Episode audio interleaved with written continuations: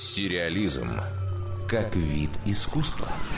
Норвежский режиссер Мортен Тильдум планирует переместиться из Голливуда поближе к родине и снять сериал о скандинавском викинге, основанный на документальном романе. В фильмографии Тильдума соседствуют такие разные проекты, что с трудом верится, что снимал их один и тот же человек. В их числе хулиганская и милая новелла из киноальманаха «Большинство людей живет в Китае», детективный триллер о серийных убийствах «Падшие ангелы» и комедийный боевик о похищении дорогостоящей картины «Охотники за головами». Широко известным имя режиссера стало после выхода биографической драмы о гениальном математике Алане Тьюринге «Игра в имитацию», которая была номинирована на 8 премий «Оскар» и получила награду за сценарий. Последний, на данный момент реализованный проект Тильдума – научно-фантастическая мелодрама «Пассажиры» с Дженнифер Лоуренс и Крисом Пратом.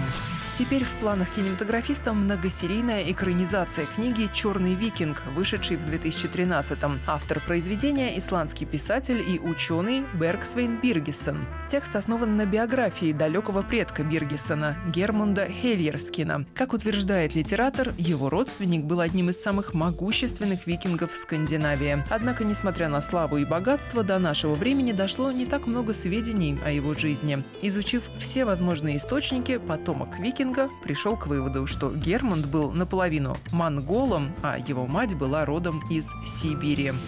Кстати, весной следующего года на экраны выйдет другой телепроект, к которому Мортен Тильдум тоже приложил руку. Речь о боевике «Джек Райан», основанном на книгах американского писателя Тома Кленси. В центре сюжета агент ЦРУ, который берется за выполнение опасного задания. Главная роль у звезды ситкома «Офис» Джона Красински. Тильдум снял первый эпизод шоу. Всего их будет 10. Дарья Никитина, Радио России, Культура.